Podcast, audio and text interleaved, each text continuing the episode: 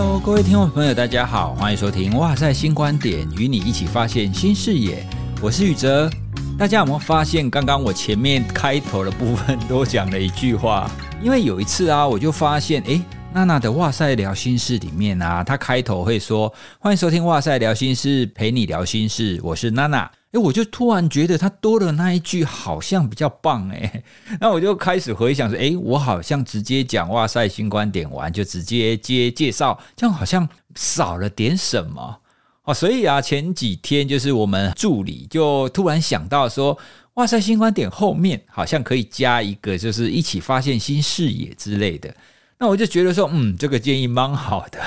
所以我们就加了这一句来试看看。哦，那希望我以后每一次录音呢，前面都会记得要再加这一句。好，那今天呢是一月十九号。如果你是抢先收听的话，你应该是在二十号听到这一集的。也就是说呢，我是录完立刻剪辑，然后上线。诶，其实哇塞心理学节目我们其实是都有排程。现在呢，我们的节目的排程应该是排到二月底三月了。那为什么会突然这么紧急插这一集呢？当然是因为我在前几天跟娜娜一起去看了《灌篮高手》的电影版。哦，那看完之后呢，你知道那个大叔魂啊，就是满腔热血，那个怀旧的情感，你好想要讲一下啊。所以呢，我就跟娜娜讲，哎，可不可以让我插队一下？我很想要录一集聊《灌篮高手》哦。所以呢，我们就把其中一集就是往后挪一下，然后紧急插入我们今天要跟大家聊的《灌篮高手》电影版。关于这部电影呢，我在准备要聊的时候，我才觉得哇，真棒！你知道为什么吗？因为之前我们要聊电影或戏剧的时候，我们都会很害怕暴雷哦，所以我们都要有暴雷警示语。但是今天呢，我们不需要怕暴雷，因为会发生什么结果，大家都已经知道了，对不对？哦，你去看电影版之前，你就已经知道湘北会赢了啊，而且湘北会在最后关头赢的，你通通重要的关头，你通通都知道了，但是你还是去看了，而且呢，你还是非常的感动。哦，所以呢，今天就不需要爆雷警示线，我们就直接开讲。听众朋友，你是怎么开始看《灌篮高手》的呢？哦，其实我年轻的时候，一刚开始，我好像是在《少年快报》那一类的，哦，那一种就是漫画的合集里面看到《灌篮高手》，可是，一刚开始，其实我是不喜欢看的，你知道吗？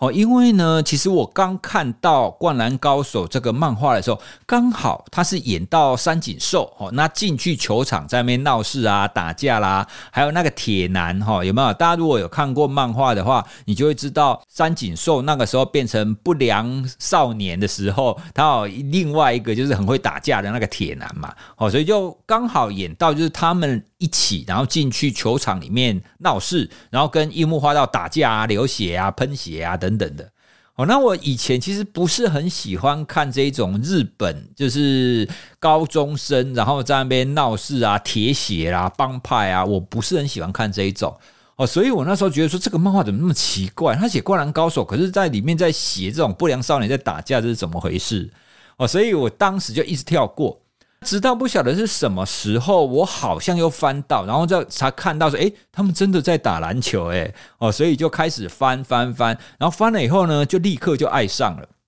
哦，所以《灌篮高手》这个漫画呢，你可以说是你现在日本我是不知道啦，可是如果你去问台湾有在看漫画的人，你问他说，请问你心目当中最棒的篮球漫画是哪一部？好，那我相信绝大部分应该都会举出《灌篮高手》吧。可以说是，如果《灌篮高手》是第二名的话，那第一名肯定是从缺。好，因为你很难找到一部就是它的影响力、它的扩散力这么棒的一部漫画。好，所以这部漫画可以说是几十年了，那已经结束那么久那么久，可是呢，在现在在推出，它依然可以造成非常大的轰动。我觉得有一部分是因为大叔的情怀啊，其实不一定是大叔啦，因为像娜娜她跟我一起去看，她也会觉得，就看完以后也会回想以前的她看漫画的时候那那样子的感动嘛。哦，所以其实不一定是大叔啦，那大叔比较像是以我的角度去出发。哦，因为以前我们也打篮球，然后当中也有很多跟里面的那些这些角色会有类似的这种心境。哦，所以你现在就是身为一个中年大叔以后，你再看到那一些角色的时候，你整个人都会热血起来。电影的一刚开始，他就是用素描的方式哦，一刚开始不就把工程良田素描画出来，然后画出来以后，他就开始动，然后接下来画赤木、三井寿、流川枫、樱木花道等等哦，所以那个时候你就会感觉哇，这一些本来在漫画当中的角色动起来了耶。变成电影了耶，哦，所以那个感动就要慢慢、慢、慢慢酝酿出来。当然，这部电影在日本，然后在台湾也有一些人就是不太喜欢的啦。哦，因为在《灌篮高手》的当中，其实大家最喜欢的角色其实是流川枫、樱木花道或者是三井寿嘛。宫城良田可以说是漫画当中没有那么受欢迎的角色，但是呢，电影版却是以他为主角。但是没有关系哦，就算是这个样子。我觉得你看完电影以后呢，你还是会有慢慢的感动。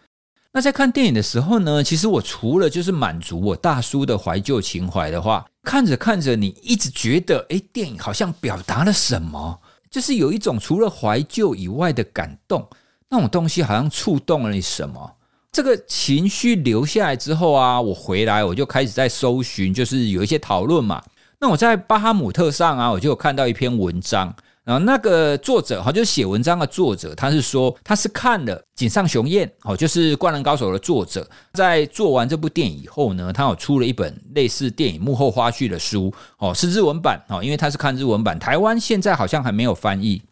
他就看完之后啊，他就发现这本幕后花絮里面有很多他觉得很感动的地方，所以他把它写下来跟大家分享。哦，那我就看了那一篇很长很长的文章啊，我就发现哇，原来。我当时在看电影当中那一种、那一种触动我心的感觉，那一种感动、那种情绪，原来就是作者想要谈这件事。我觉得比较像是一种挫折中的成长，或创伤后的成长。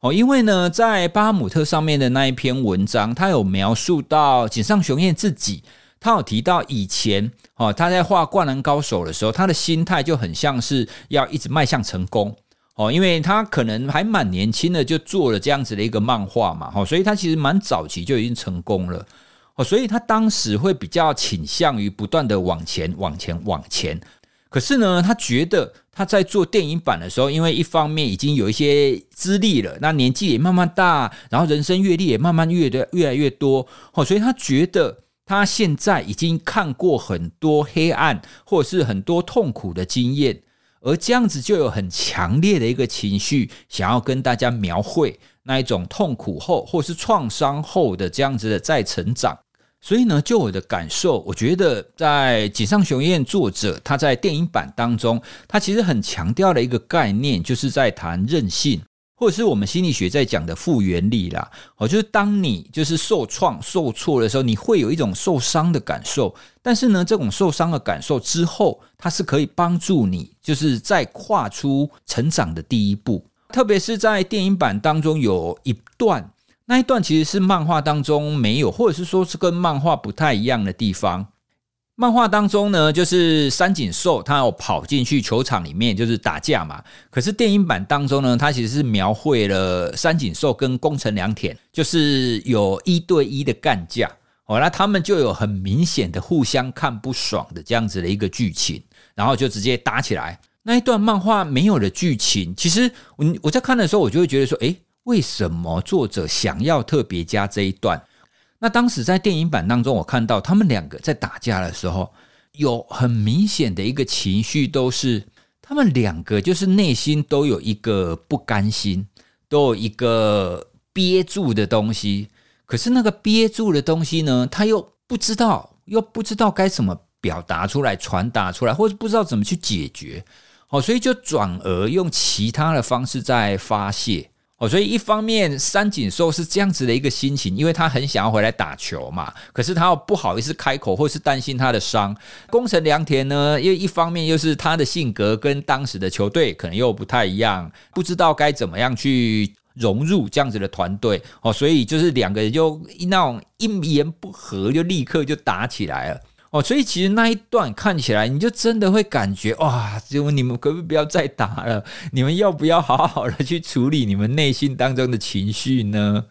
就真的很像是我们一般在一些负面情绪，我们在谈负面情绪的时候，你总是会觉得说，诶，那这个负面情绪背后，它到底是不是在表示你内心当中的什么事情？从那样子的一个场景当中，其实你可以知道，之所以他们两个打架，其实真正背后的原因，并不是他真的想要跟他打架，并不是他们真的看对方多么不爽，哦，而是他们更有一个一个一个痛。那不知道怎么传达，所以才点燃这样子的一个爆火哦。所以这也是为什么我井上雄彦老师在他的这一本幕后花絮里面有谈到的，他想要描绘的，其实更是这一种怎么从创伤、怎么从挫折当中再站起来这样子的一个故事。如果现在，请你来想一下，《灌篮高手》当中你印象最深刻的名言是什么？哦，你我叫你立刻想，好，请说《灌篮高手》当中有什么名言呢？哦，那大家多半会想到三井寿所讲的“ 教练，我想打球”，或者是就是樱木花道讲的“嘿，左手只是辅助”。那还有另外一个，就是我们在社群上也最常看到的，就是安西教练讲的那句话：“如果你现在放弃了，比赛就真的结束了。”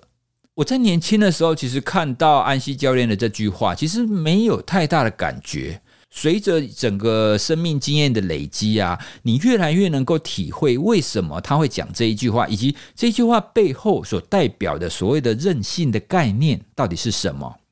安西教练讲的这句话，其实放在我们的生活或生命历程当中呢，它也是成立的。因为呢，他这句话虽然是在讲一个比赛，好，就在讲篮球赛嘛。可是其实生活当中，它其也是属于另外一种赛局。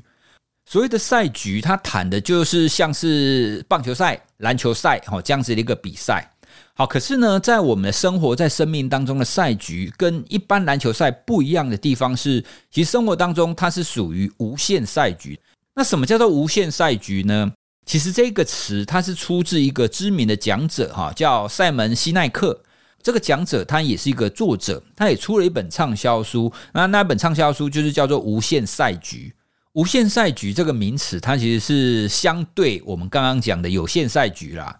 有限赛局的意思就很像是篮球赛，好，比方说《灌篮高手》的篮球赛，他要上场的球员是固定的嘛，哦，你可以拿几个人上场。是固定的嘛，是已知的。然后呢，你上场之后呢，你的规则也是固定的嘛。哦，所有上场比赛的人都要遵循同样的规则啊。哦，所以大家都有这样子的共识。然后呢，有限赛局通常是有时间性的，哦，或者是有目的性的。哦，你达到这个目的或者是时间到了，这个赛局就结束。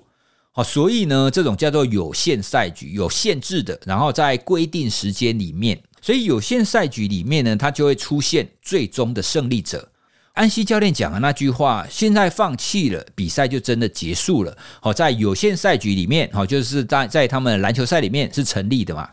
那什么叫做无限赛局呢？其实呢，在这个赛局当中呢，其实有一些参加的人是已经知道的，可是呢，还是有一些不知道的人会参加。好，就是有已知有未知。规则也有一些你已经知道的规则，但是呢，也会出现一些你不知道的规则哦。而且最重要的是，无限赛局呢是没有时间限制，也没有最终目标的，它就一直持续下去，一直持续下去，一直持续下去。好，所以这叫做无限赛局。好，那大家如果来想象一下，其实这个无限赛局的概念呢，其实就是我们人生，就是我们生活的概念。啊，其实我在我们生活当中，在我们人生成长历程当中啊，我们有的时候会觉得说，哇，这个阶段我赢了，或这个阶段我输了。可是你这个阶段的赢，或是这个阶段的输，真的是代表你整个人的人生的赢或者是输吗？哦，其实不见得嘛。你一段时间的赢，并不会让你赢一辈子啊，或者是相反的，你一段时间的输，也不会是一辈子啊。哦，所以我们当下所感受到的输赢、成功或失败以及挫折，它都只是一时的，它不会代表一辈子。哦，因为我们的人生是一个无限赛局的一个情况。像以前小的时候，我们小时候在班上可能都会有第一名嘛。好，那当然有可能你就是那个班上的第一名啊。好，不过我不是哦。我小时候看到我们班上的第一名，我就觉得哇，他们怎么那么厉害啊？他好像无敌耶，好像什么东西他都懂。哦，可是随着成长，你慢慢慢慢越来越成长，其实你就会发现，诶，其实他也不是什么都懂嘛，他也不是什么都会啊。有一些是他会的，他比较厉害的；也有一些是我会的，我比较厉害的，对不对？好，所以在那个当下，在一刚开始的时候，你可能觉得他第一名好像他赢，可是其实你会发现，在另外一个赛局，在另外一个情境底下，其实我赢的。你回想一下你自己过去的人生，是不是有的时候？在当下，哦，当下你所设定的那个赛局当中，你是赢或是你是输，可是，一段时间以后，它又变得不太一样了呢。哦，其实我回想我自己年轻读书的时候，其实很多的情况真的都是这样，诶，比方说，你以前在学习的时候，你在学校，你曾经有被当过吗？那如果你有被当过，你第一次被当掉的感觉是什么呢？哦，我还记得我当时在念五专的时候，当时我第一门被当掉的科目，我被当掉以后，我看到成绩单，我根本就是五雷轰顶，就当当，我觉得怎么可能？我怎么可能会被当掉？那我这一科被当掉，我根本就是蠢蛋，我根本就是一无是处嘛。在我收到那个成绩单的当下，我真的觉得自己是一个 loser 啊，就是个输家。如果说那个学期是一个赛局的话，那一门课我被当掉哦，那我就是个输家嘛。但是听众朋友，你知道我被当掉的那一门科目是什么吗？我被当掉那门科目是国文哦，所以也因为国文科被当掉，我就觉得这种科目怎么可能会被被被当掉？但是你说国文科被当掉，我就是一个非常没有用的人吗？其实也不会啊，因为我现在很常写文章，而且我还写专栏，而且我还出过几本书啊。哦，所以呢，其实这也是我们刚刚在谈的这些类似的例子。在以前，在我当时，可能是因为有一些比较奇特的原因哦。那因为老师也按照学校的规则嘛，哦，他觉得诶，我的分数不够，所以就把它当掉。可是被当掉以后，他不代表我这一个人的国文真的很差嘛。哦，像现在，诶，现在我当然不会觉得我的国文很差，当然也不是特别好啦。哦，不过呢，我就觉得说，诶，至少还是还可以接受的一个情况。讲到就是被当掉这件事啊，我想要再跟大家分享提出成长型思维的这个观点的 Stanford 的心理学家 Carl Dweck 杜维克教授呢，他在一个 TED 演讲上举了一个非常令人印象深刻的例子。他说呢，他曾经去一个高中访问，然后他发现呢，那个高中他们所设计的成绩单，好，因为一般呢，如果学生的学习成绩单。这一科没有过的话，他可能就会写当掉，哦，就会写 fail 当掉嘛。杜维克教授就发现，这一所高中的成绩单上不是写当掉，诶，他是写还没过，哦，是写 not yet。一刚开始你在想的时候，你会觉得说，那还没过就是当掉啊，这两个有什么差别呢？杜维克教授就说，这两个在那一些拿到成绩单的人，他看了以后，他心中的想法其实不一样的哦。哦，如果当掉，他给人的感觉就是你就是不是这一块料，你对这个科目就是不行。哦，所以当掉的感觉就是有一种你跟这一门科目的学习就到此为止的感觉。可是呢，如果说还没过，还没过的给人的概念就是，其实你是可以过的，你是可以学会的，只是呢，在这个时间点你还没有学会而已。哦，所以他要说 not yet。杜维克教授就是用这样子的例子来勉励说，我们在对待自己或者是在对待学生的时候，千万不要用那一种“你不是这一块料”或者是你都没有学会这样子的一个观点或这样子的一个态度去对待他，要尽量去灌输说，其实你是可以学会的。哦，那你之所以现在表现的不好，可能是你的你学习还需要更多的时间。这所高中呢，他们在改成 Not Yet 之后呢，他们也发现，其实学生在之后在科目重修的时候，他们也会表现得比较好。他们就比较会觉得说，其实我是可以学会的嘛。他们就比较不会有那种自信丧失的感觉。哦，所以这些呢，再回到我们刚刚在谈的安西教练讲的那句话，就是现在放弃比赛就结束了嘛，对不对？在篮球赛里面，哈，它是有限赛局；在我们人生，它就是个无限赛局。很多事情其实我们都可以用无限赛局的观点去思考它，好像是我们刚刚在谈的被当掉这件事。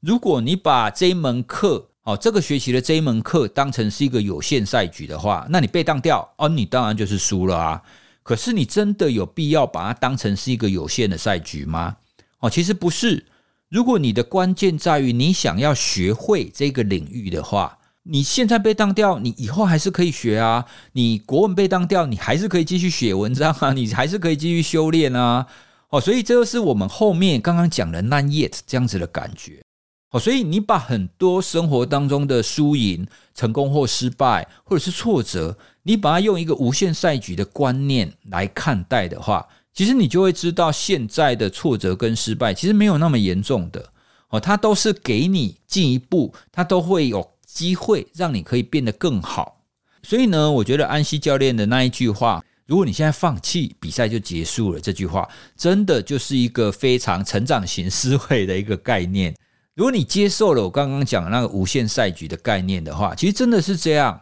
哦。你人生当中，你真的觉得我就是学学不会，你就是放弃了嘛？啊，你放弃啊，它就是结束了啊。可是你只要不放弃。你以后一定有机会可以做得好，一定有机会可以学会的。只要你有去观察哦，观察说，诶，到底哪个部分是可以更好的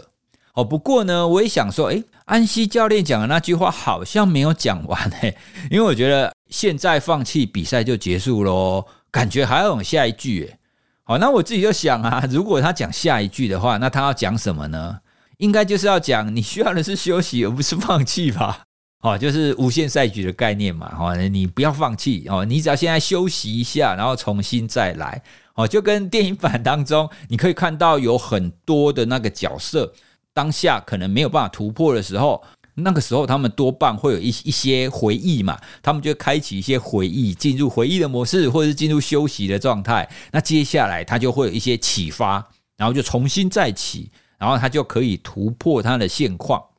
所以呢，第一个部分想要跟大家分享的这部电影当中，其实作者很想要强调韧性这个概念，而韧性这个概念呢，对应在心理学当中，其实它最常谈的就是我们刚刚提到的成长型思维，可以让你可以愿意，然后不断的往前，然后在受到挫折的时候呢，你还会愿意，然后再来尝试。那你要怎么养成成长型思维呢？那当然背后有非常多的方法了哈。不过比较关键的仍然是你必须要去关注这个过程，觉察这个过程当中有什么你做得好的，以及有什么你做得不好的，而不是只单纯去挂念这样子的结果。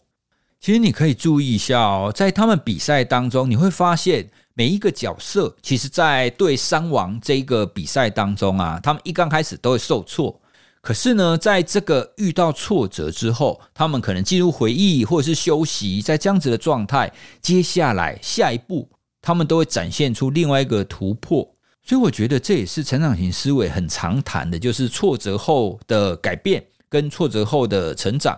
我在一本书里面有看到杜维克教授，他有提到啊，在关于谈成长型思维当中，其实我们不是要叫自己或者是叫学生、叫孩子不断的努力、不断的努力，你只要注重过程就好。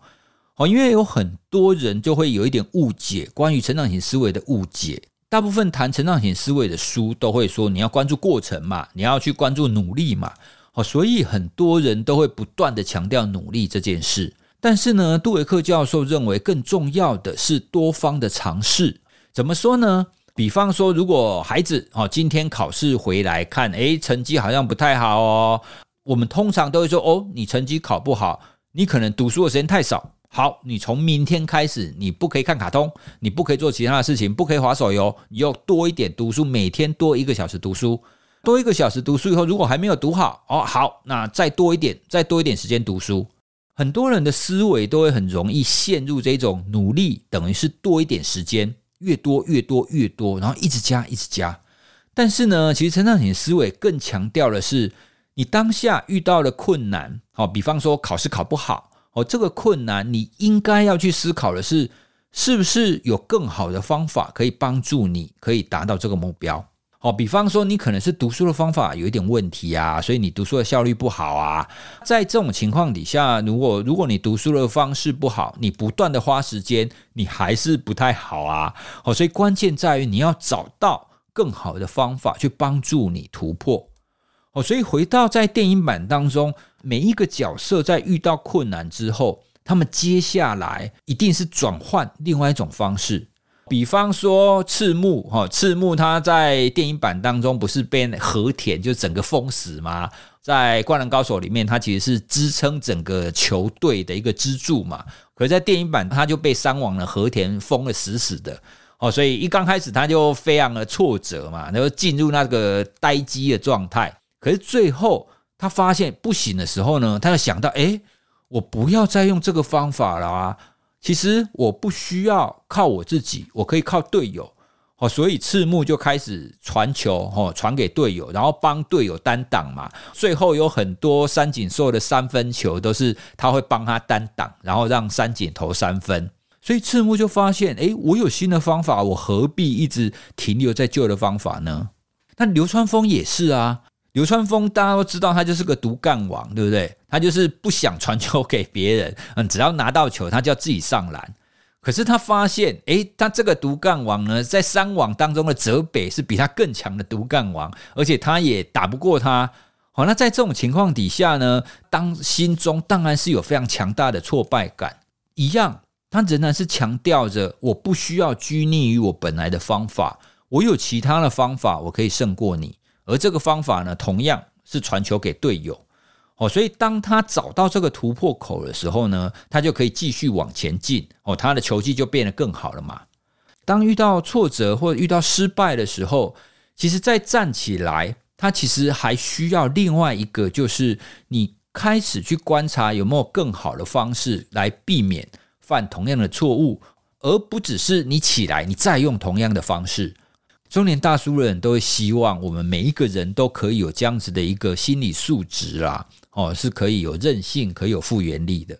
电影当中呢，他也另外加了一段，就是泽北荣治，就是山王队的那个独干王，哦，就最强的高中生，哦，泽北荣治的剧情。那里面他这个新加的剧情，他就发现啊，泽北他在比赛前，他要去神社，哦，那他祷告的内容，他说：“诶，我已经超强了，我日本第一了。”他就祷告，希望比赛可以给他他需要的经验。哦，因为他觉得我已经最强了嘛，哦，那最强了，我赢是应该的啊，所以我只希望你可以给我我需要的经验。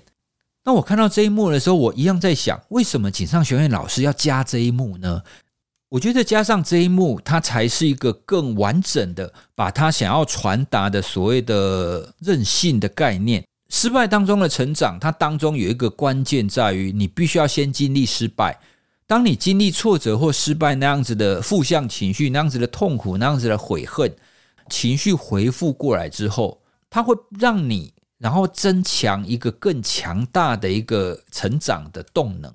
啊！所以我觉得电影当中它要更凸显出泽北荣治这样子的一个人物哈，因为因为他已经太强了，一刚开始就已经太强，那强到不知道什么是失败哦，所以他再去祈祷说：“诶，我希望有我需要的经验。”然后最后呢，他又发现，诶，原来他需要的经验是什么呢？哦，就是失败。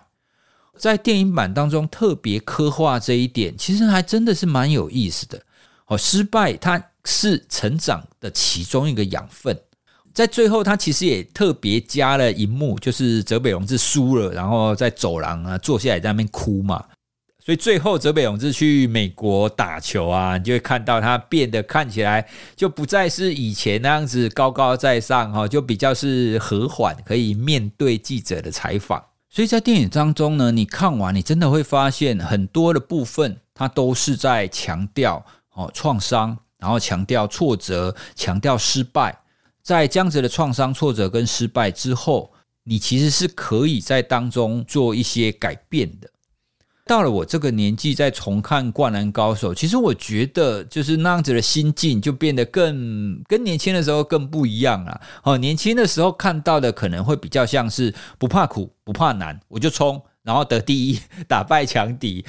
可是到现在，你体会到的就会觉得说，对，我们在面对挫折的时候，哦，这种韧性才会是你觉得生命当中最重要的一个层次。好，所以以上就是今天想要跟大家分享的，在《灌篮高手》电影版当中呢，我所看到或是我所体会到关于心理韧性的部分，然后看完满满的感动啊，然后也非常喜欢这样子的一个韧性的内涵。哦，因为我们人生当中谁不会失败，谁不会挫折，谁不会创伤呢？都会嘛。但是呢，我们的人生就是个无限的赛局哦，我们可以一直持续下去的。我们只要不放弃，比赛就不会结束。关于我们刚刚谈的成长型思维，如果听众朋友你感兴趣的话，最近就亲子天下也有出两本书哈，它分别是成长性思维的学习指南跟成长性思维的行动指南。哦，那这两本书其实都是从老师的角度去出发，去撰写说你怎么帮助学生可以养成这样子的一个成长型思维。哦，如果有听众朋友你感兴趣，你的身份可能是老师或者是父母的话，这两本书应该也蛮适合你的。哦，那你可以去看一下，你可以更了解我刚刚在谈的成长型思维，以及在谈的心理韧性，它的概念是什么。如果你还没有看过《灌篮高手》电影版呢，也欢迎你赶快去看哦。春节的时候去刷一波哈。那如果你已经看过的话，那也欢迎你去二刷一下 哦。你就可以看一下哦，原来这段剧情它是想要描述这个啊，或者是你可能也会看到其他不同的想法。那也欢迎你可以跟我们一起分享哦。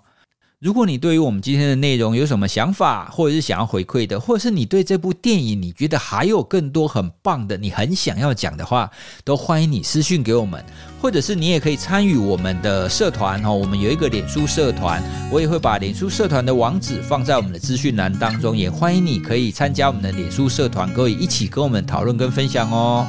好，那我们今天的节目就谈到这里喽，拜拜。